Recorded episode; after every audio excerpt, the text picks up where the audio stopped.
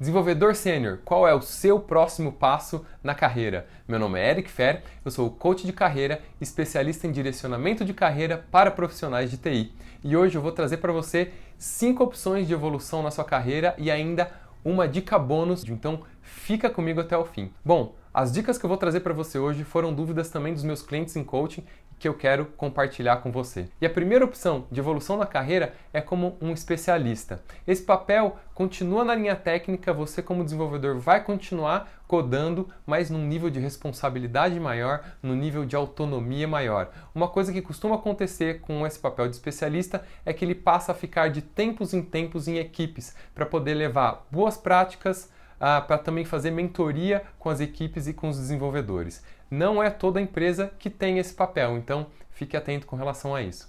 Uma segunda opção de evolução como desenvolvedor é um arquiteto de soluções ou arquiteto de software. Esse papel deixa de codar no dia a dia e passa a gerar código muito mais de provas de conceito ou estratégias iniciais de um sistema, ou seja, a própria arquitetura de um sistema, para que depois seja construído pelas equipes de desenvolvimento. O papel do arquiteto normalmente está envolvido em mais de um projeto, às vezes 5, às vezes 10 projetos ao mesmo tempo, também varia de empresa para empresa. Uma terceira opção de evolução é Scrum Master, e esse papel deixa a área técnica e passa a seguir uma área muito mais gerencial. O papel do Scrum Master está muito mais envolvido com a interação com as pessoas, os processos, metodologias e a forma que o time vai se organizar para entregar um resultado para a empresa. É um papel já bastante difundido e para quem não tem muito conhecimento, você pode entender meio como um gerente de projetos. Bom, o papel do Scrum Master em algumas empresas, ele tem até uma visão muito mais de coordenação de pessoas e até mesmo de gestão de pessoas, somado à performance da equipe e a forma que a equipe está entregando.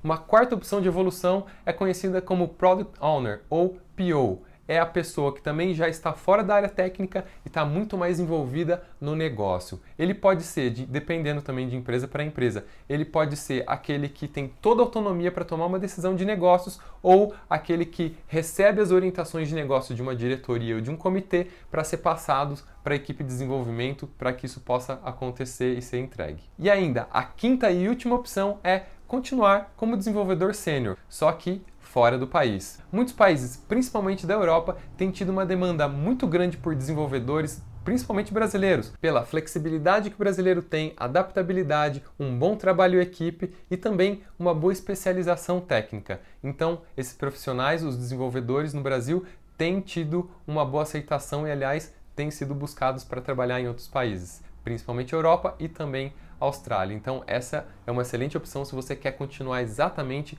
como desenvolvedor. E por fim, eu vou deixar para você a dica bônus que eu prometi no começo do vídeo, que é escolha uma dessas cinco opções e procure três pessoas que desempenhem esse papel hoje em dia. Converse com elas, entenda como funciona, como elas chegaram naquela posição, qual a experiência delas, se elas gostam, o que, elas não gostam desse papel, para você poder entender um pouquinho melhor se aquela opção é uma opção para você. Assim, se você quiser mais detalhes sobre esse conteúdo, eu deixei um link do meu blog aqui na descrição com um artigo com mais informações para você. Espero que você tenha gostado do conteúdo de hoje. Um grande abraço e eu te vejo no próximo episódio.